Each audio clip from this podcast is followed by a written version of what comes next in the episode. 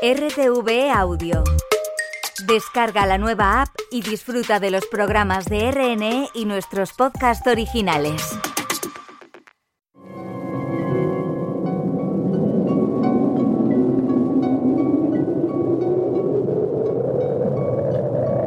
Solo cuando el túnel está en la más absoluta oscuridad es cuando puede volver otra vez la luz.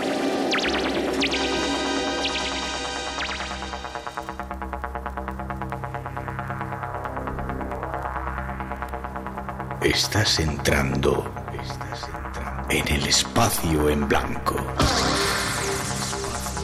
Una puerta a nuevas dimensiones de la existencia.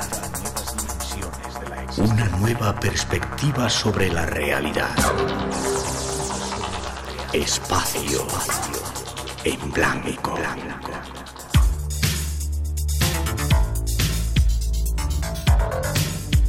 Una producción escrita y dirigida por Miguel Blanco.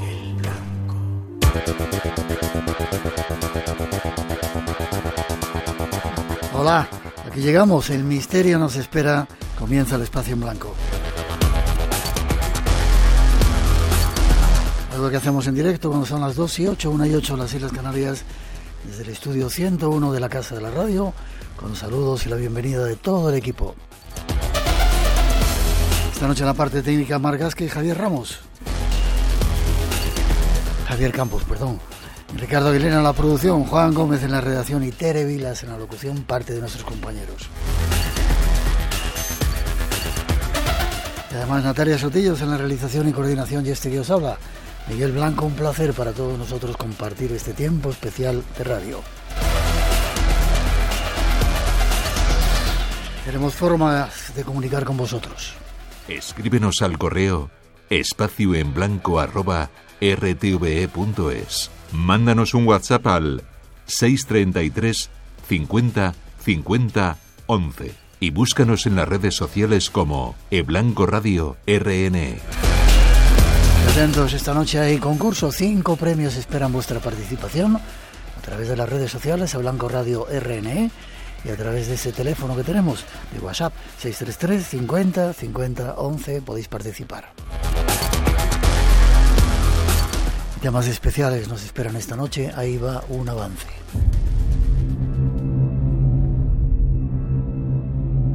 ¿Dónde se sitúa la frontera entre la magia y el ilusionismo? ¿Existen los fenómenos paranormales? ¿Se han utilizado los trucos de magia para ocultar esos extraños e inexplicables sucesos? En nuestro programa de hoy tenemos a un experto investigador para darnos respuestas ante este apasionante tema.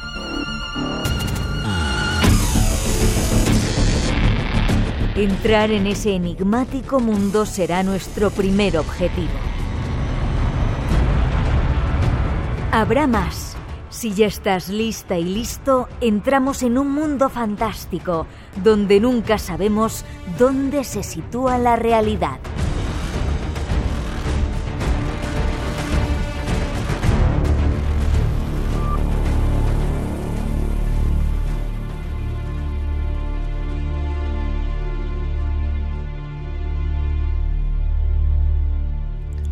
Eso, entre otras sorpresas, nos espera esta noche. Ya solo nos queda saludar a nuestro primer invitado. Vamos hasta Euskadi a hablar con Enrique Chazarra. Buenas noches, Enrique.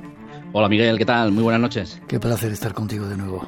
Lo mismo digo, es emocionante escuchar la mítica entradilla que tenéis del programa, que yo la escuchaba allí en los años 80, todo un chavalito en, debajo de la, de la, cama ahí casi, por miedo a, a, la sintonía, y ahora estar aquí con vosotros charlando, la verdad es que es un verdadero placer. Para nosotros también. Te tenía muchas ganas, te lo he dicho antes cuando hablábamos. Hay una foto por ahí que nos ha mandado Juan Gómez, que creo que va a circular por las redes, y, Sí. y te preguntaba de cuándo era, me decías que de los años 2000 más o menos. Eh, sí, al principio del 2000. Yo me recuerdo que me invitasteis eh, a un directo que hicisteis en Deusto, en, en Bilbao, y yo creo que era para hablar de Ochate. Y, y sí, es una foto ahí que, bueno, te- tenemos una cara de jovencillos los dos que, que no podemos con ella, ¿no? Así que, que sí, sí, es un recuerdo entrañable. Estábamos en otra emisora Y ahí está, pues no sé cuánto tiempo hace que, estuviste la última vez en el programa, no creo que fuera eso, ¿no? Hemos hablado en el espacio en blanco. Sí, sí, ha habido otras ocasiones, sí, sí que he charlado con, vosotros, así que, que nada, muy a gusto de, volver a estar aquí. Investigador, escritor, has hecho un montón de libros de, de tu región, de Euskadi, de la comunidad. Y últimamente has escrito un libro que se llama Magos y Psíquicos. ¿Cuántos años llevas investigando, Enrique? Pues mira, eh, como te decía, yo empecé muy jovencito en esto del misterio, allí a, finales de los años 80, con 16, 17 años, eh, que hay mis primeros libros de, parapsicología y ciencias ocultas aquí en la biblioteca de Vitoria, y, pues eso, más de cuatro décadas eh, probablemente persiguiendo misterios, ¿no? Y este tema que hoy vamos a hablar eh, a mucha gente le puede sorprender, ¿no? Digo, bueno, ¿cómo le da ahora aquí a Lechazarrara por hablar de ilusionismo, de magia y estas cosas? Pero es un tema, es un tema que vengo arrastrando, por decirlo de alguna manera, desde aquella época, desde el comienzo de, mis inicios en el mundo del misterio, porque precisamente en aquella época yo empecé a, pues, hacer ouija, a hacer psicofonías, a irnos a Ochate por las noches con un buen amigo de, cuadrilla del barrio, con David Blanco, mm. que con el paso del tiempo pues se ha convertido en mago profesional, en mentalista, en ilusionista, y en aquella época, cuando él empezó en el mundo del misterio, pues me empezó a inculcar un poco el gusanillo por este mundo, ¿no? Sobre todo el mentalismo, ¿no? De esa magia mental, de esa rama del ilusionismo que es fascinante. Y desde entonces, pues bueno, me he venido interesando por, por este tema y, es un asunto que, bueno, ahora tengo la oportunidad a través de Reacciones Anómalas de reflejarlo en, este trabajo, en este libro, pero es un tema que, ya digo, que, que viene de lejos. Me alegro, hoy lo vamos a tocar. Tenemos en el programa a nuestro mago de cabecera, Miguel de Lucas, hasta otras veces Anthony y otros muchos. Y yo a veces me pregunto si tendrán poderes o hay algo más. Déjame que pongamos una cosa, hacemos una llamada y nos metemos en el asunto, ¿te parece? Perfecto, vamos y luego me contesta si tienen poderes. Vamos con Venga. Espíritus, yo os convoco. ¿Me escucháis? ¿Estáis ahí? Espíritu, manifiéstate. Bueno, pues ya hemos invocado a los espíritus. Espero que sean buenos los que se manifiesten esta noche. ¿Y dónde situar la frontera entre el espiritismo, eh, el ilusionismo y lo paranormal? ¿Dónde la sitúas tú? Pues mira, eh, yo creo que la clave de todo esto, y para que la gente y tus oyentes lo, lo, entiendan, es un poco saber a quién tenemos enfrente. Es decir, cuando un ilusionista se sube a un escenario, eh, actúa delante de la gente bajo un espectáculo como mentalista, ¿no? Sobre todo esta noche vamos a hablar mucho de la palabra mentalista, ¿no? Mentalista es una rama del ilusionismo que es una especie de magia mental y para que nos entendamos es un poco lo que Anthony Blake, ¿no? Ha hecho famoso en, España, ¿no? Ese tipo de magia que juegan con esa ambigüedad, ¿no? De que realmente al final la gente no sabe si tiene poderes o realmente está viendo un espectáculo de magia. Pero cuando una persona de estas características se presenta como mentalista en un escenario, pues bueno, sabemos que, a pesar de lo fascinante y de lo que nos va a sorprender, pues es un mago, ¿no? Es un artista del ilusionismo, de, de la magia y como bien suele decir Anthony Blake al final de esos espectáculos, y es un poco la clave de, y la filosofía del mentalismo, es que no le den más vueltas a todo lo que han visto aquí, porque todo es producto de su imaginación, ¿no? Eso es un poco la clave ¿no? del mentalismo. Pero sin embargo, cuando estamos con una persona, ya imagínate en una consulta de evidentes chamanes, mediums o gente que dice tener poderes psíquicos y empieza a hacer gala de una serie de fenómenos o de poderes psíquicos y utiliza estos recursos ilusionistas para impresionar al que tiene delante de esa manera ganarse su confianza y posteriormente su dinero, que suele ser lo más habitual, pues de alguna manera eh, eso ya es utilizar el mentalismo, utilizar la magia pues de una manera deshonesta para intentar engañar a la gente y eh, hacerles creer que tienen poderes extraordinarios. También quiero dejar bien claro, y lo digo en el libro, eh, que yo no es que niegue la existencia del fenómeno paranormal, ni mucho menos, y tampoco niego la existencia del fenómeno psíquico. Es decir, el hecho que se puedan reproducir fenómenos psíquicos y fenómenos paranormales bajo el abanico del ilusionismo y del mentalismo no quiere decir que estos no existan. Pero yo creo que es un tema que todo aficionado al misterio debe tener en cuenta pues para saber que, hay, técnicas, hay, un tipo de magia, eh, hay gente que, que, bueno, que son embaucadores y que utilizan este tipo de ilusionismo pues para hacerse pasar por paragnostas o por personas que tienen eh, poderes psíquicos. Quizá lo hablemos un poquito más de ello. No sé si utilizar la palabra mágica, magia, perdón, sería apropiado. Quizá habría que utilizar más ilusionismo, ¿no? Porque la magia quizá sea otra cosa cuando uno se ha metido ya en profundidad. Digo yo, ¿eh? No lo sé. Sí, sí, sí, no, claro, es un término, sí, es un término que da pie a, equivocaciones, y sobre todo en el mundillo que nosotros nos movemos. Por eso, eh, incluso los propios magos, ¿no? Profesionales, pues prefieren que se les llame ilusionistas, ¿no? más que magos. Mentalistas o ilusionistas, perfecto. Tú has vivido, creo, una experiencia en la que, eh, no sé si, creo un capítulo de tu libro que hablas de la casa del poltergeist o algo así, en el que estos supuestos eh, ilusionistas o mentalistas utilizaban los trucos para sacar la pasta. Luego hablaremos de algunos casos más, ¿no? Sí, sí, eso es. En una investigación en un pueblo de, La Rioja, muy cerquita aquí de, Vitoria, pues eh, bueno, me llamaron porque estaban viviendo una serie de fenómenos extraños en la vivienda y al final, eh, bueno, es curioso porque eh, el tema de los fenómenos extraños se quedó un poco en segundo plano porque, ah, digamos, mi actitud un poco escéptica, sana, ¿no? de, dudar y cuestionar las cosas, pues no gustó demasiado a los, a los propietarios de, la vivienda y acabaron en manos de una vidente que curiosamente, bueno, luego me pude enterar pues que esta vidente sí que les había confirmado que había energías negativas ¿no? en, la vivienda y para ello les había hecho delante de ellos una especie de ritual donde en la oscuridad se veía eh, una especie de eh, sustancia fosforita que brillaba, ¿no? Como que emanaba de sus manos. Entonces esto me remitió a un caso que antes comentábamos eh, fuera de antenas, si recordarás, Miguel, mm. como es el caso del, curandero de campanillas, ¿no? De Andrés Ballesteros, que se le pilló haciendo fraude utilizando una sustancia fosforita que brillaba en la oscuridad y que aparentemente era la energía que emanaba en sus sanaciones y sus curaciones, ¿no? Pues en este caso también esta familia fue engañada con, este, con este recurso y claro, ante el desconocimiento y la buena fe de la gente, pues eh, ver en directo este tipo de, efectos eh, casi sobrenaturales, pues es normal que, se caiga, ¿no? Y muchas veces no es cuestión ni de cultura, ni de posición social, en fin, todo, cualquier persona está un poco eh, abierta, ¿no? A ser engañada por este tipo de, de estratagemas. Vale, esta noche el propósito del programa, aparte de conocer a los ilusionistas, y mentalistas es poner un poco de atención con ese tipo de gente que a veces se aprovecha de todo esto. Vamos, si te parece, con la primera introducción que hemos preparado. Segunda ya en este caso, ¿vale? Venga, de acuerdo. Vamos con ello.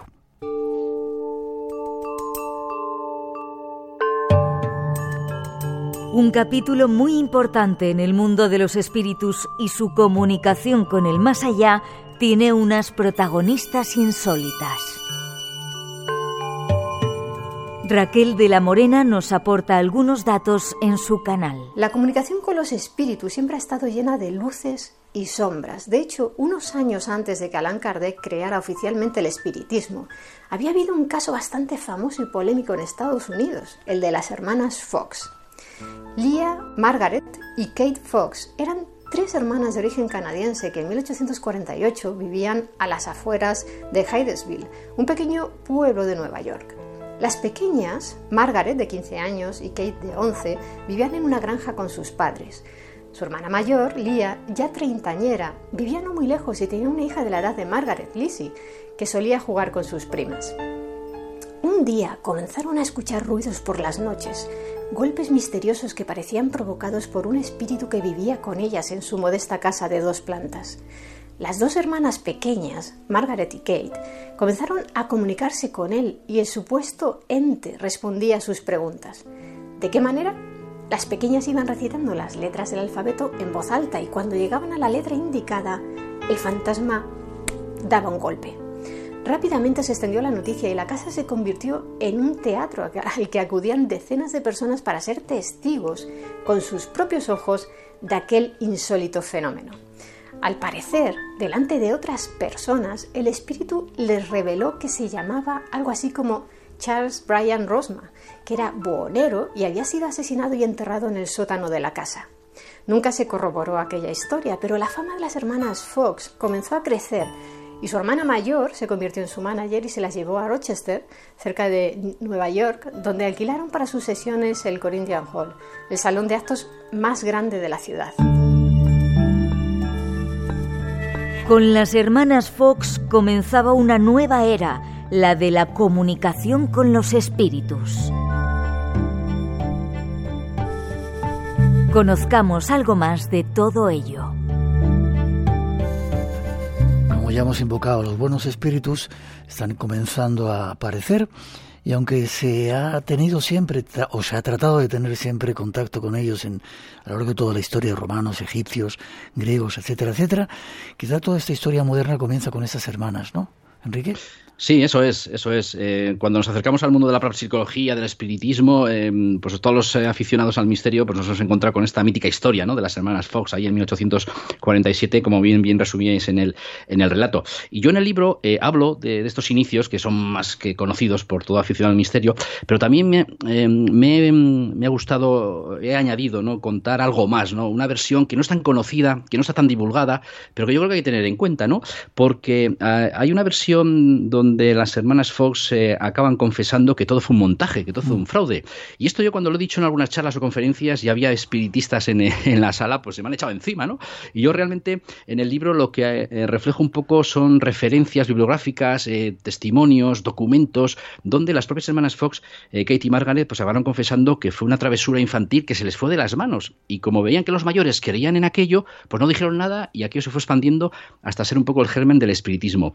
Claro, desde el punto de vista actual, nos puede parecer un poco eh, absurdo, ¿no? Que como una broma infantil eh, pudo generar el movimiento del espírita ¿no? En, todo el mundo. Pero bueno, hay que tener un poco en cuenta el momento sociocultural de la época, ¿no? del siglo XIX, ese momento donde, digamos, hay una revolución industrial, eh, está la invención del telégrafo, que, no se comprende, la electricidad, que la gente casi lo ve como algo milagroso. Entonces, no se vio raro que se pudiera comunicarse con el más allá, ¿no? La gente veía factible en ese ambiente que estamos comentando em, que la gente se comunicase con el más allá y al final el espiritismo fue un perfecto hijo de, su tiempo. Entonces, claro, ya cuando las hermanas Fox, eh, ya además mayores, eh, incluso en la Academia de Música de Nueva York, en octubre de 1888, confiesan todo el fraude, incluso hacen una demostración ¿no? de cómo, sobre todo Margaret, tenía la habilidad de chasquear los dedos de, los pies con una resonancia acústica de madera alrededor que resonaban en todo el auditorio, un, método tan, tan trivial y tan absurdo, pues claro, la gente no acababa de dar crédito a lo que estaban viendo y no quisieron creer en esa confesión. Eh, ya para entonces el espiritismo ya había desembarcado en Europa y ya se estaba convirtiendo en esa doctrina religiosa pues que luego Alan Kardec eh, recopiló. Hay una serie de libros eh, claves para los que quieran saber más sobre todo esto que menciono en, mi libro, ¿no? como son fraudes espiritistas y fenómenos metapsíquicos del padre Carlos María de Heredia donde es un cura que investigó de una manera muy escéptica, eh, sana, vamos a decirlo así, el, fenómeno del espiritismo y de los fraudes, ¿no? y donde habla de esta confesión que estábamos hablando de las hermanas Fox. Luego también hay otro libro eh, titulado, eh, precisamente salió publicado al poco tiempo de la confesión de las hermanas Fox, que es Golpe Mortal, Espiritismo, donde se habla eh, de toda la trayectoria fraudulenta que supuestamente acabaron confesando las semanas Fox. Lo que pasa es que los espiritistas para entonces, eh, como tanto Kate como Margaret acabaron arruinadas, eh, alcohólicas, acabaron de una manera muy triste, pues eh, dijeron que bueno esa confesión no tenía mucho fundamento porque de alguna manera em, lo habían hecho pues para digamos eh, destacar y volver un poco a ser famosas aunque sea a la contra de lo que ellas habían hecho no entonces bueno hay una serie de contradicciones que a veces es difícil saber hasta dónde llega la realidad y dónde la leyenda. Yo más que nada en el libro lo que he querido es plasmar toda esta historia que ya te digo no es tan conocida. Todo el mundo conocemos lo básico de las hermanas Fox y el surgimiento del espiritismo pero me parece interesante que cualquier aficionado al misterio tenga las dos versiones pues bueno para que tenga documentación para poder opinar por su cuenta y tener en cuenta que una posible broma de, de, unas niñas, pues de alguna manera eh, originó el fenómeno del espiritismo. Y es que no es la única vez, porque también eh, recordarás, ahora me estoy acordando del caso de las hadas de Cottingley, ¿no? Por ejemplo, de Arthur Conan Doyle. Hablábamos hace poco de todo ello, sí. Eso es, eh, dos niñas, eh, dos primas, ¿no? Que jugando hacen unas fotografías y aquello genera pues una expectación terrible, ¿no? Por, la supuesta evidencia de la existencia de hadas. Y bueno, luego con el paso del tiempo, cuando ya eran ya mayores estas mujeres, pues acaban confesando que todo fue un fraude, que se les fue de las manos y que como los mayores creían en hadas, pues lo dejaron correr, ¿no? Entonces, bueno, es curioso que en la historia del misterio, paralelamente, no existan este tipo de bromas infantiles que al final generen estas historias tan, tan curiosas.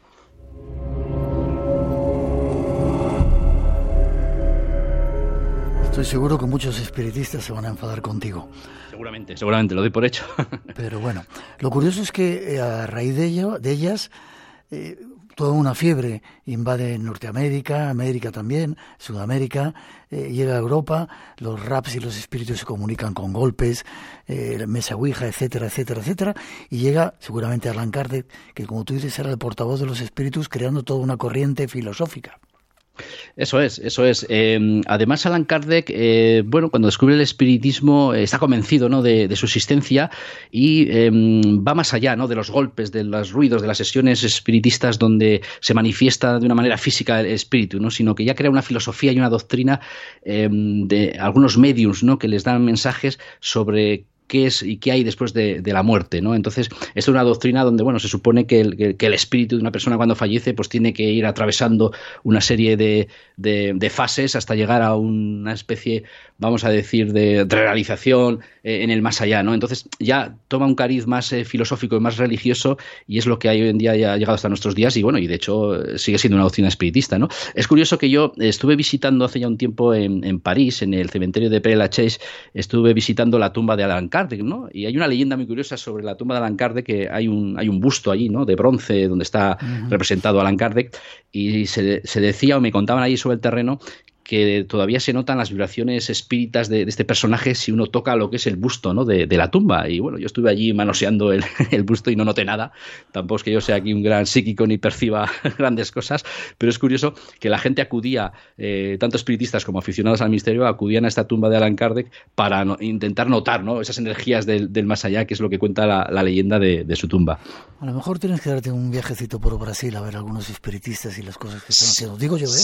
Sí, no, no, sí, la verdad que sé que en Brasil esto, esto, esto una, es una religión fervorosa, ¿no? Hay mucho fervor en cuanto al, espiritismo. Conozco algunos casos y algunas historias y la verdad que como a todo aficionado al misterio, pues bueno, siempre están esas excepciones que, que desmontan, ¿no? Esta crítica o esta lógica tan, tan razonable a veces. Eh, brevemente, ¿la ciencia se puso en contra de los mediums? No, al contrario, la ciencia se interesó desde un principio eh, por, el, por el espiritismo y sobre todo por los fenómenos físicos ¿no? que había en, los, en, los, en las sesiones de, de, espiritismo. Eh, de hecho, bueno, eh, cuando nace el espiritismo, nace la parapsicología, la metafísica, la parapsicología, y hay científicos que se interesan por saber qué hay de cierto en todo esto y científicos creyentes en, en, el espiritismo. ¿no? Entonces, el nacimiento del espiritismo y la parapsicología se puede decir que, que van de, de, la mano y hubo muchos científicos que defendieron a, a los medios, ¿no? diciendo que eran auténticos. Hombre, siempre eh, se ha comentado, y también en el libro lo dejo claro, y bueno, y nuestro buen amigo en común, Manuel Caballal, pues, es un defensor de esto que voy a decir ahora, de que en todo equipo de investigación de fenómenos espiritistas o de fenómenos eh, parapsicológicos, pues debería haber un, mago, ¿no? Un ilusionista, ¿no? Porque a mm. veces, eh, por muy científico que, se, que uno sea, pues un ilusionista o, alguien con recursos ilusionistas te puede engañar, ¿no? Y de hecho se ha, se ha engañado. Luego, si hablamos de Jess Randy, pues hablaremos un poco de sus métodos y cómo ha engañado a científicos, porque al final eh, un científico no sabe de, mentalismo, no sabe de ilusionismo y se pueden estar utilizando recursos de esas características para, reproducir falsos fenómenos psíquicos. Vale, eso no quiere decir que no existan, ¿no? Eso es, sí, sí, eso lo dejo desde el principio y en el libro lo dejo claro. O sea, yo en mi trayectoria, digamos, no vengo ahora aquí a, digamos, a desmontar el misterio, ni mucho menos, ni, ni el fenómeno psíquico, sino a dar a conocer una parte que, está ahí, que yo creo que es interesante que sea alguien desde el propio mundo del misterio que lo dé a conocer, porque casi siempre, pues eso, eh, círculos escépticos muy extremistas de nuestro país, pues son los que, eh, digamos, zanjan el tema eh, de lleno diciendo no, todos son trucos y todos son recursos ilusionistas y no existe el fenómeno psíquico. Y entonces lo dan ya por zanjado. Eso es. Ya te están saludando Ana desde Vitoria, Ana Teresa de Algeciras, Juan Manuel desde Málaga, Ángeles de Fuente Alvilla.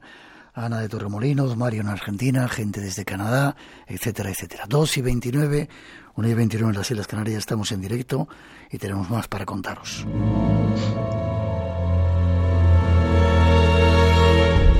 Espacio en Blanco. Tu cita con lo desconocido. En Radio Nacional. Con Miguel Blanco.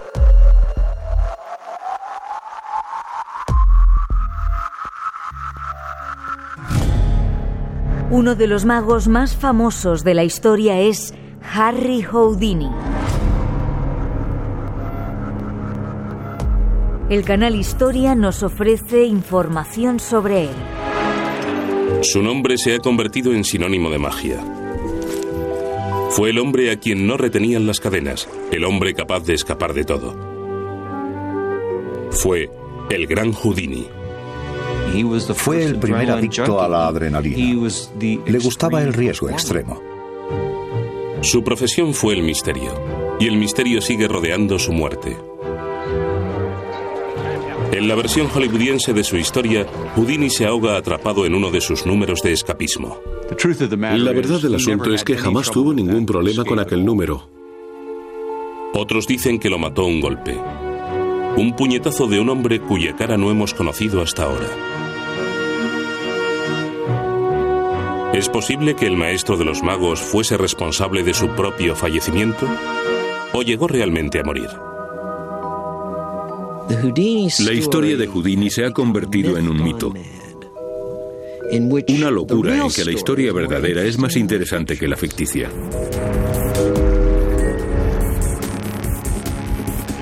Una historia llena de misterios en la que su viuda aún sigue esperando su mensaje desde el más allá. Descubramos algo más de sus aventuras con el misterio. Y hablando de magos e ilusionismo, teníamos que nombrar a Houdini, luego vamos a nombrar a otros, ¿no? ¿Cómo hacía esas cosas? ¿Eran trucos? ¿Eran técnicos? Eh, hombre, sí, hombre, Houdini hay que dejar bien claro que, era, era un mago, eh, pero era un mejor escapista. Como mago era, era bueno, pero sobre todo ha trascendido a la historia del ilusionismo por, sus eh, espectáculos de, escapismo, ¿no? Y sobre todo cómo los planteaba, porque era una persona que tenía una visión del marketing y de venderse y de promocionarse eh, muy interesante cuando llegaba a las, a las ciudades, ¿no? Lo primero que hacía era desafiar a las autoridades, a la policía, de que él era capaz de escapar de cualquier cárcel, de cualquier esposa que le pusiera a la policía. Y claro, esto ya generaba un ambiente un poco crispante con las autoridades, pero una forma de, de promocionarse, ¿no? Así cuando ya la gente iba a sus espectáculos, pues ya con esta promoción previa, pues de alguna manera ya tenía toda la ciudad eh, eh, ganada. Pero hay que dejar claro que era, que era un, ilusionista, un, escapista. Lo que pasa es que, bueno, su relación con el mundo del espiritismo eh, también viene de una manera bastante curiosa, ¿no? Porque él en un principio también quería creer, o por lo menos no estaba convencido de que aquello pudiera ser un fraude. Él estaba muy unido a su, a su madre, a Cecilia, la cual cuando falleció pues eh, Houdini intentó buscar consuelo y buscar un contacto en el mundo del, espiritismo, ¿no? que estaba tan de boga en, su época. Pero claro, se dio cuenta eh, que todo eran trucos, eh, que había mucho farsante, que, había mucho embaucador, que, nadie realmente contactaba con su madre y los que lo hacían ver que contactaban daban una información que no tenía ningún sentido. Entonces, bueno, es cuando de alguna manera ya Houdini se empezó a plantear el desenmascarar ¿no? a, este, a estos mediums y hacer una auténtica cruzada contra, contra el espiritismo, eh, hasta el punto que, bueno, eh, espiritistas y Houdini pues no se podían ni ver, ¿no? Houdini solía acudir a las sesiones de espiritistas de, los mediums para ver qué hacían y cómo hacían sus, sus sesiones y se le llegó a vetar, ¿no? La, entrada. Incluso tuvo que ir disfrazado, a veces mandaba a otros ayudantes para eh, investigar y analizar a, a, los mediums porque él no podía acudir a esta a estas, sesiones. Y luego, bueno, la gran clave de, de, Houdini es un poco pues su muerte, ¿no? Que también su muerte, pues eso, hay mucha leyenda en torno a, ella, pero bueno, realmente se puede confirmar hoy en día que murió de esa peritonitis, ¿no? Que, tenía galopante acabarrando en los últimos años de, de su vida, porque bueno, eh, para sus espectáculos de escapismo, pues se exigía físicamente eh, mucho, eh, digamos, su complexión atlética le exigía un entrenamiento muy duro, incluso tenía una especie de demostración donde cuando él se preparaba, cualquier le podía pegar un puñetazo en el, en el abdomen y él aguantaba como si fuese un superhombre, ¿no? un superdotado. Mm. Pero en una de estas, eh, en, Canadá, dando una charla precisamente sobre el espiritismo y demás, pues un estudiante le pilló por sorpresa y sin prepararse le pegaré un puñetazo, entonces le agravó ya del todo lo que es la peritonitis que, tenía, falleciendo luego a los pocos días y además falleció en una noche de Halloween, ¿no? que parece que formaba parte casi del espectáculo de, sus actuaciones. Entonces, claro, eh, la muerte de, Houdini eh, trajo bastante que hablar porque él siempre había dicho que bueno que había hecho un pacto con su mujer no con, con Bess. Había te, quería preguntar sí. Eso es había hecho un código no había planteado un código que solo sabía eh, su mujer y él y le dijo a su mujer que, bueno, el primero que falleciese, si realmente era posible el contacto del, más allá, pues eh, tendría que ir a una sesión espiritista y desvelar y, dar ese código, ¿no? Que era un código que solo sabían ellos dos. Entonces, durante muchos años estuvieron eh, su mujer y precisamente en la fecha de su aniversario, ¿no? En la noche de, Halloween, pues eh, estuvieron haciendo sesiones espiritistas para intentar contactar con, con Jundini y en el año 1936 fue ya la última sesión que Bess hizo en un hotel además fue una, una sesión casi retransmitida eh, para, para, toda la gente, ¿no? para que la gente viese ese, ese posible contacto. Se celebró la sesión de. esta sesión se celebró en una azotea de, un hotel en, Hollywood y como ya eh, no se manifestó, pues ya dijo su mujer que hasta ahí había llegado, que en principio daba por eh, hecho de que no era posible la comunicación porque su marido nunca se había manifestado, ¿no? Y recurrió a esa frase tan famosa de, Houdini que, decía que todos podemos hablar con los muertos, pero los muertos no, no contestan. Si es cierto que este famoso código eh, se pudo, eh, digamos, filtrar por alguna entrevista que en los últimos años de su vida de la mujer eh, pudo decir algún periodista y luego algún espabilado espiritista lo utilizó como que había contactado con él y hubo ciertas dudas, pero realmente nadie supo el, código de las palabras ¿no? que habían acordado eh, el matrimonio para, digamos, eh, hacer esa, esa certeza ¿no? de, esa comunicación. Hoy en día todavía incluso ya desde un punto de vista igual más romántico, ¿no? más eh, digamos, nostálgico, pues se siguen haciendo sesiones espiritistas, sobre todo en Estados Unidos, la noche de Halloween, para intentar contactar ¿no? con el espíritu de, Harry Houdini. Pero ya te digo, eh, que se sepa, no, no ha trascendido ese, ese, contacto, pero ya es por seguir esa tradición nostálgica y romántica ¿no? del espiritismo relacionada con, con Houdini.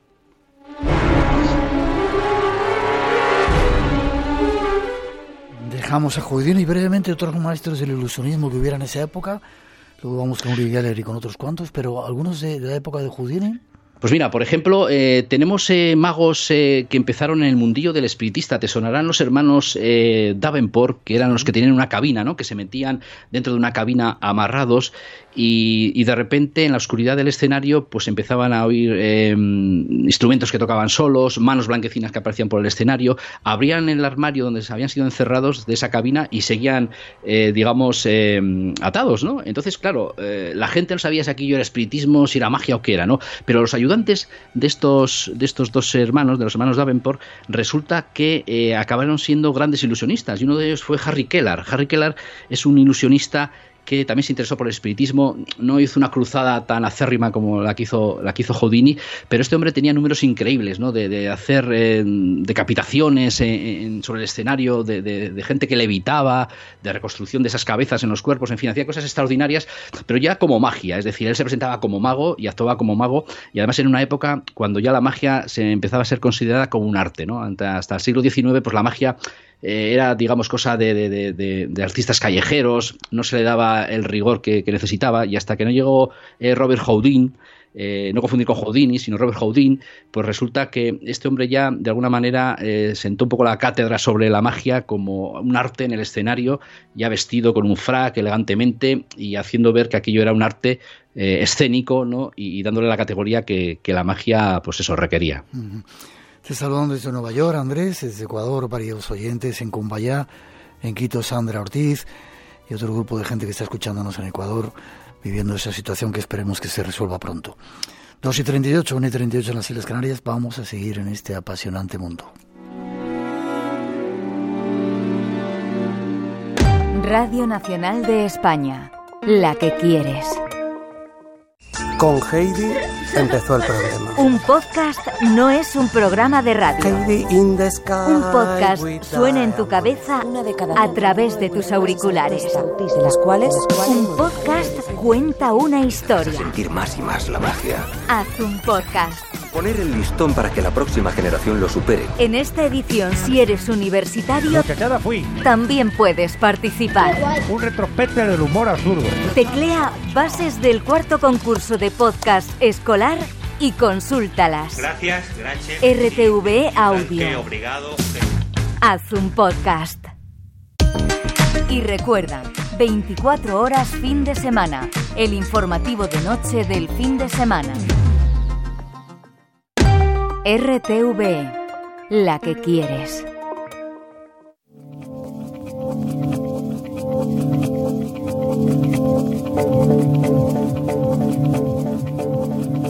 Otro de los magos famosos en la historia que acaparó la atención del mundo entero fue Uri Geller. Uri Geller se ha ganado un lugar en la historia como el hombre que dobla cucharas con la mente.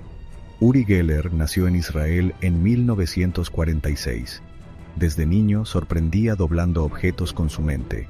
Se hizo célebre en la TV inglesa y trabajó para la CIA. Muchos expertos creen que usa trucos de ilusionismo. La controversia sobre la verdadera naturaleza de sus poderes lo ha rodeado siempre. Aún hoy nadie sabe realmente cómo lo hace, aunque Geller asegura que son poderes psíquicos. Lo que sí sabemos es que Uri Geller se ha ganado un lugar en la historia como el mentalista que dobla cucharas con la mente. Un personaje fascinante, lleno de enigmas, al que ahora queremos conocer un poco más.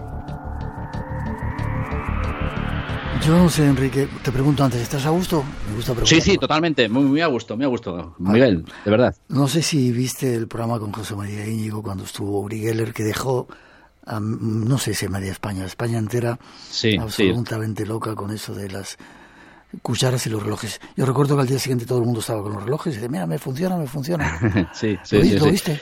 Mira, pues yo no lo vi porque, claro, yo tenía cinco añitos, pero tengo la sensación de haberlo visto. Y mucha gente que no lo vio tiene esa sensación por la gran repercusión que tuvo aquella emisión, ¿no? Y, eso también es el poder de, claro, de tener una cadena con millones de, personas y, la magia un poco de lo que transmitió este, este hombre, ¿no? De mucha gente que no llegó a vivirlo, pero cree que, lo ha vivido, ¿no?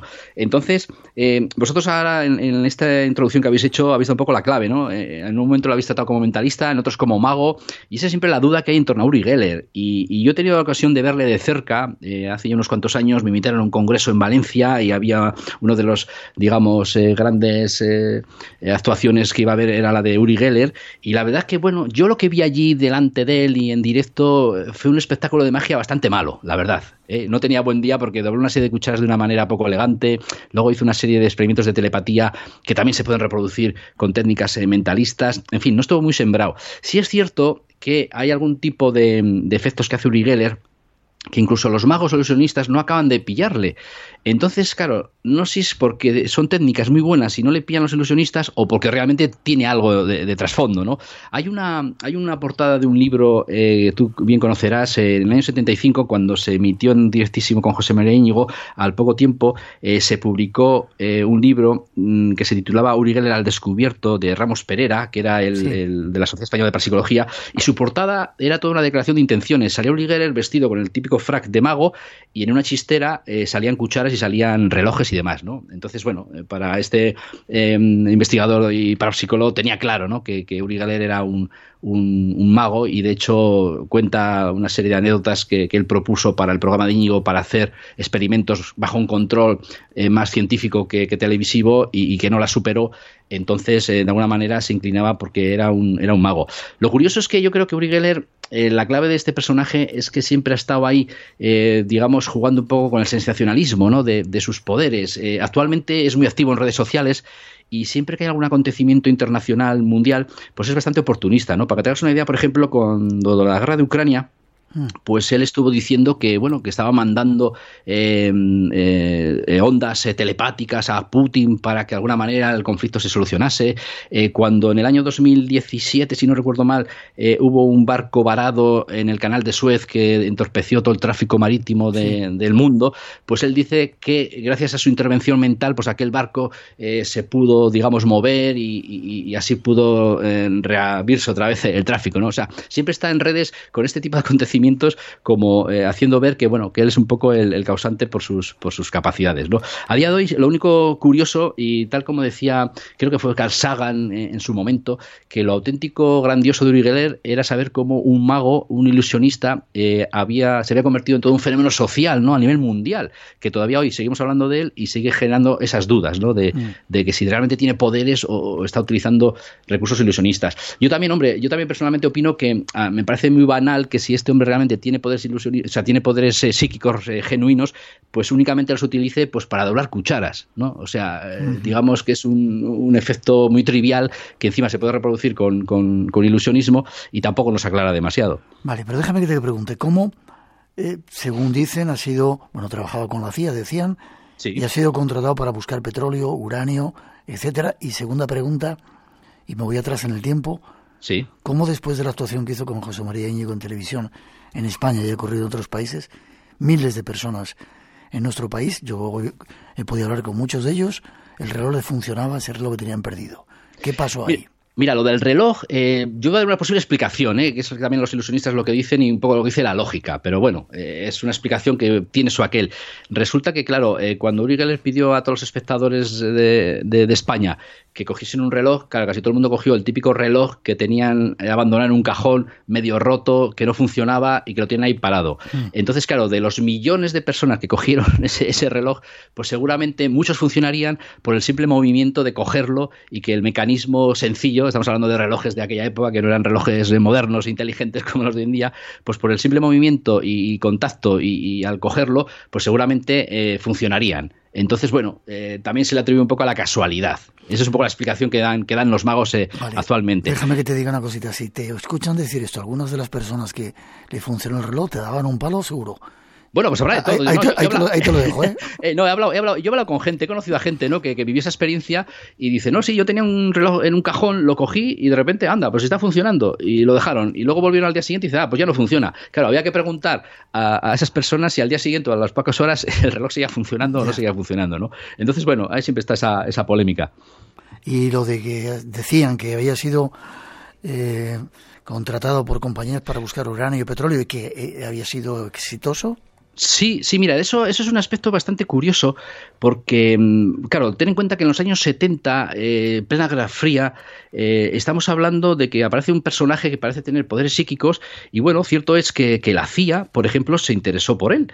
Y de hecho, cuando en el 2017 se desclasifica un proyecto que se llama Stargate, se revela que la CIA había hecho experimentos con Uri Geller. Hmm. Había hecho, eh, habían puesto a Uri Geller en una habitación, se habían puesto los de la CIA en otra y se habían transmitido eh, digamos, una serie de dibujos, una serie de ilustraciones, Yuri Geller más o menos había acertado porque así lo reflejan los informes, ¿no? Entonces, claro, la CIA acaba, eh, digamos, sentenciando estos informes diciendo que no se le pilla haciendo fraude que se puede reproducir eso como ilusionismo, pero que no se lo ha pillado. Entonces, claro, ¿son genuinos o no son genuinos?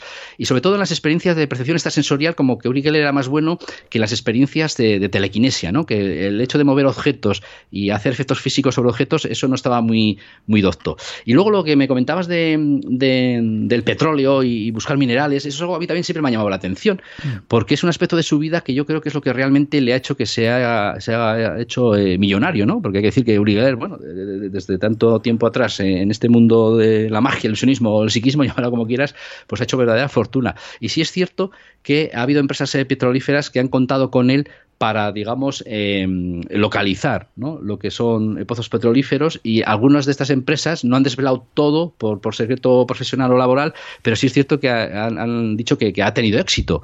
Las técnicas, pues bueno, igual al final, como algunos que intentan explicar, eh, son técnicas tipo eh, Zaorí, ¿no? que al final Zaorí sabemos que existe, que eso funciona, que se busca agua bajo tierra, pero no sabemos muy bien eh, si es algo más científico que, psíquico. ¿no? Entonces, una vez más, Uri se mueve en ese terreno, ¿no? que, aprovecha, digamos, las intervenciones de la ciencia, de, la CIA, de las instituciones gubernamentales, pues para digamos, realzar su figura y, decir que, bueno, si esta gente se interesa por mí, es que soy auténtico. Y claro, eso también tiene sus matices.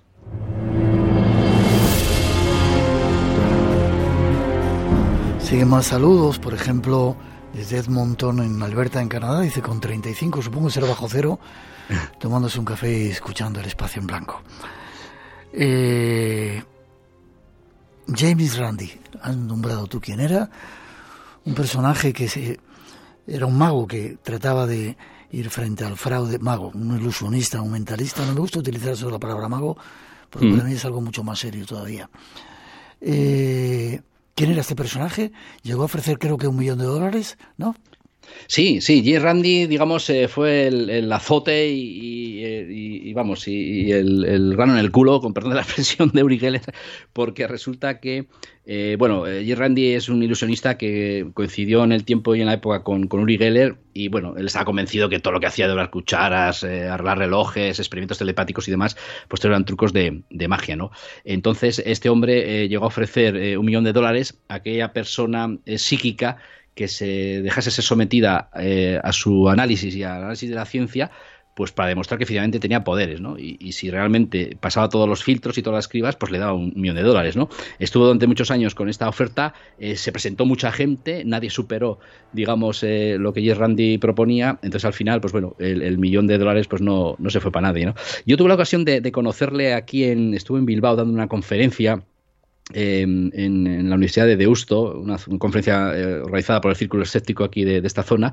Y la verdad es que, bueno, eh, es, un, es un hombre, era un hombre, ya, ya falleció, bastante entrañable, ¿no? Tenía un montón de anécdotas y de historias y tenía un sentido del humor muy, muy irónico y él seguía convencido. O sea, yo lo conocí con 80 años y seguía convencido de que Uri Geller era un estafador que se lo había montado muy bien y que nos seguía engañando con el tema de, los, de, las cucharas, ¿no? Entonces, desde el principio, em, este, James Randi era un poco eh, el, el Houdini, ¿no? De los años 70 lo que pasa es que Jerry Randy eh, también se le ha acusado de que era demasiado acérrimo, ¿no? Era demasiado eh, fanático, ¿no? En demostrar que todos los fenómenos paranormales eran, eran un fraude y de alguna manera eh, esas las maneras que él tenía de, demostrarlo, pues a veces incluso no eran muy, muy éticas, ¿no? Hay una anécdota, hay una historia muy curiosa, ¿no? Él encabezó lo que llamó él el proyecto Alfa en los años 80 donde eh, Randy em, coló, vamos a decirlo así de esta manera, eh, en una investigación de fenómenos parapsicológicos que había organizado eh, un laboratorio de investigación parapsicológica,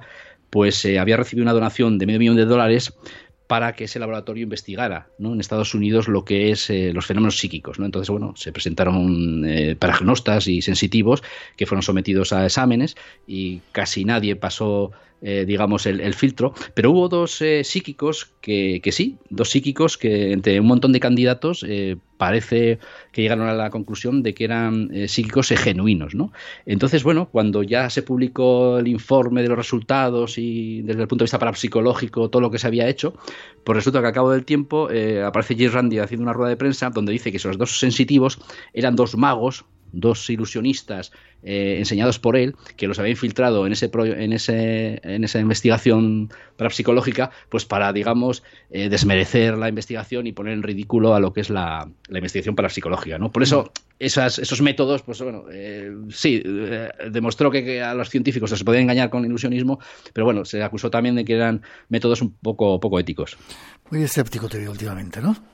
sí, bueno, pero como me gusta a mí, un escepticismo sano, hay que dudar y cuestionar, no, no ser radical, eso está claro. Vale, sin embargo, los psíquicos han sido utilizados en la Alemania nazi, los han utilizado los americanos, los han utilizado los, los rusos. El doctor Bauno decía recientemente también que había estado con pruebas y que había comprobado, dentro de poco estará con nosotros en el programa en una salida que vamos a hacer, que existen. ¿Por qué, ¿Por qué los han utilizado? ¿O no eran tampoco tan fiables como decían. Pues hombre, sí, sea, sea lo del doctor Gauna lo, conozco, sí, sí, además eh, salió, hace poco, hace poco en televisión en, Cuarto Milenio contándolo y la verdad es que... Eso es, y la verdad es que sí, contaba cosas muy curiosas, sobre todo viniendo de él, ¿no? De, una persona de ciencia que, que, está en primera mano ahí investigando la visión remota y, cosas por el estilo. Y bueno, yo creo que al final eh, lo que comentabas, ¿no? De la Alemania nazi y, de otros eh, países en otras épocas, en cuanto ha aparecido una persona que ha destacado por sus eh, supuestos poderes psíquicos, pues bueno, los gobiernos se han interesado por él. Es lógico, ¿no? Si alguien dice tener esas habilidades desde el punto de vista militar, estratégico, de espionaje, pues podían ser aplicadas para beneficio del país. ¿no? Por ejemplo, eh, lo que comentas de la, Alemania nazi, el Tercer Reich se interesó por un personaje que se llamaba Erich Jan Hanussen, ¿no? el mm. conocido como el vidente de, Hitler, que este hombre, bueno, era un astrólogo, notizador, ocultista, que, digamos, eh, nació de la nada en una familia muy pobre y se convirtió en un gran referente psíquico, pues con clientes de alto nivel social, ¿no? Entonces, em, él tenía allí en, en Berlín un edificio ¿no? que le llamaba el Palacio del Oculto, ¿no? donde allí hacía eh, sus sesiones espiritistas y sus vaticinios y, demás.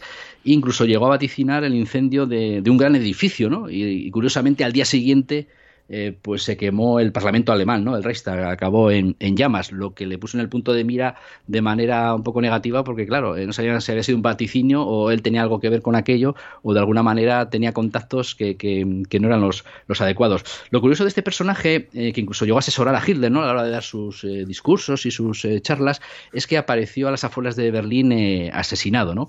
Entonces, em, los historiadores, sobre todo de la magia y el ilusionismo, que han analizado su figura, pues eh, están convencidos de que era un gran mentalista, ¿no? que tenía mucho carisma y que al final con la sugestión, la comunicación verbal, la psicología, pues sabía, digamos, engatusar a, la gente y, de esa manera hacer creer que tenía esos, esos poderes, ¿no? que, tampoco le quita mérito, pero que no tenga poderes psíquicos, este tipo de personajes con ese gran carisma que, solían tener, pues la verdad es que tenía, tenía mérito de, hacer lo que hacían. Sin embargo, sí ha habido a lo largo de la historia paragnostas célebres, ¿no? Sí, sí, hay paragnostas que, que como siempre en estos casos, pues eh, como no se les pilla haciendo fraude, pues siempre se queda eh, en el aire esa duda, ¿no? Si realmente tienen o no tienen eh, poderes psíquicos, ¿no? Ahora, por ejemplo, bueno, me acuerdo de, Nina Kulagina, ¿no? Es la mítica psíquica soviética, además que, que en Guerra Fría eh, surge ahí en, la US, ¿no? Y de una manera eh, muy, muy, pues eso, de, por casualidad, pues descubre que, tiene una serie de, capacidades psíquicas y sobre todo eh, se ha hecho famosa por, esos vídeos que podemos ver, ¿no? De, investigaciones en laboratorio donde movía objetos con la mente, ¿no? Y aparecen ahí pequeños objetos levitando de, delante de ella, ¿no? A ver, este tipo de, efectos, claro que se pueden hacer con, técnicas de ilusionismo, ¿no? Lo que pasa es que esta mujer, en aquellas condiciones, se supone, soviéticas y científicas, pues en ningún momento le pillaron eh, haciendo fraude. Además, esta mujer eh, viene de un ambiente militar porque ella era operadora de, radio de, tanques, ¿no? Eh, estuvo en la mítica batalla de Stalingrado y ahí fue herida y tuvo que ser ingresada y luego incluso en el hospital pues eh, demostró que tenía una serie de capacidades como la dermóptica, ¿no? que cogía eh, sin mirar por el tacto, pues cogía los objetos que ella, que ella quería por colores y, demás. Entonces, eh, lo curioso de esta historia es que hubo una revista soviética que después de su trayectoria como psíquica, pues le, acusaba de ser una farsante, de que todo era mentira, y resulta que, que Kulayina les, les denunció y curiosamente ganó el juicio y será de los pocos casos donde un tribunal le da razón a la supuesta psíquica y obligó a la revista a retractarse, ¿no? Para, digamos, eh, limpiar el honor de, de Kulayina, ¿no? Y es un caso muy curioso en, los tribunales, ¿no? Tratando este tema de, los psíquicos. Ángeles García dice, yo hice la prueba del reloj y la cuchara y ni, partí la cuchara ni funcionó el reloj, pero me resultó divertido, dice. Claro sí. Eh, sin embargo, también en España, eh, me estoy acordando del caso de Mónica, creo que se llamaba esa niña. Claro, Mónica Nieto, sí, hablo en el libro de ella. Extremadura. Sí, sí. Sí, sí. Mira, el caso de Mónica Nieto es un caso Nos que quedan dos minutitos eh, que te dé tiempo para contarlo, ¿vale? Antes de las noticias y continuamos después. Mira, el caso de Mónica Nieto es un caso que me desconcierta eh, porque yo llegué a conocer un poco la investigación que se hizo de esta chica que, en los años 90, con 15 años, pues a raíz de la afición de su madre por el tema de Uri Geller y de las cucharas, se lo traslada a los hijos y curiosamente Mónica, Mónica Nieto eh, consigue ¿no? doblar una, un, cubierto. Luego, desde un punto de vista científico, en el hospital de, Cáceres se le hacen una serie de pruebas y ven que realmente pues que no hay fraude, que realmente hay una serie de efectos físicos sobre objetos que, que, que Mónica Nieto los hace como genuinos. Lo que pasa es que es curioso porque yo creo que aquí la, la parapsicología española perdió una oportunidad de hacer una investigación en condiciones porque al final el impacto mediático que tuvo también esta mujer, que le llamaban la Uri Geller española, mm. pues resulta que la propia niña, que era muy madura para su, edad, ¿no? Con 15 años, se dio cuenta como que le estaban un poco mangoneando, llevándole a las televisiones y ella decía, bueno, pero si mi poder solo vale para doblar cucharas, esto no tiene sentido, esto no puede valer para curar o para hacer algo más, ¿no? Y de alguna manera eh, se fue alejando poco a poco del mundo del misterio y actualmente, pues bueno, reside en, en Cáceres, pero totalmente ¿no? a, este mundillo de, la parapsicología y, del misterio. 30 segundos más o menos, hay niños que son capaces de ver con las manos, dermóptica se llama. Eso es, dermóstica, sí, es lo antes te comentaba de, de ¿no? Esos experimentos sí que es curioso que, se han hecho con un rigor científico y efectivamente, ¿no? Efectivamente, son chavales, sobre todo niños, eh, eso es lo curioso, ¿no? las edades muy jóvenes que son capaces de, hacer este tipo de, efectos que, claro, descartando lógicamente el fraude, porque, bueno, por, las condiciones científicas y, críticas, ¿no? Que, que se les somete. Te saludan desde Chihuahua, México y de otros Mira qué bueno. Genial. Pero a pesar de todo, no niegas que existan fenómenos paranormales, ¿no? Sí, sí, Miguel, eso lo dejo Claro. Sí, sí, no, lo dejo claro, lo dejo claro. Lo que pasa que, bueno, eh, yo creo que al final eh, el, digamos, espíritu crítico de este libro, de esto que estamos comentando, yo creo que al final lo ideal es que venga de, alguien que está dentro del misterio, ¿no? Que no sea, sea como siempre, que es, gente ajena al mundo del misterio y de lo, misterioso, pues que está machacando, ¿no? Al, al, mundo del misterio en este aspecto. Pero bueno, yo creo que hoy es un aspecto que está ahí y hay que comentarlo, ¿no? Lógicamente. Vale. Tenemos que hacer una pausa, llegan nuestras compañeras para dar unas noticias de las tres, las dos en las Islas Canarias. Pero la actualidad regresamos, hay un concurso en marcha, 633 50 50 11 por si queréis participar, y Blanco Radio RNE en nuestras redes sociales. Nos perdéis la segunda parte, llegan un fenómeno que a mí me hubiera gustado ver, el de la cuerda, cuerda india, y más casos que nos va a contar nuestro invitado. Enseguida regresamos, no os vayáis.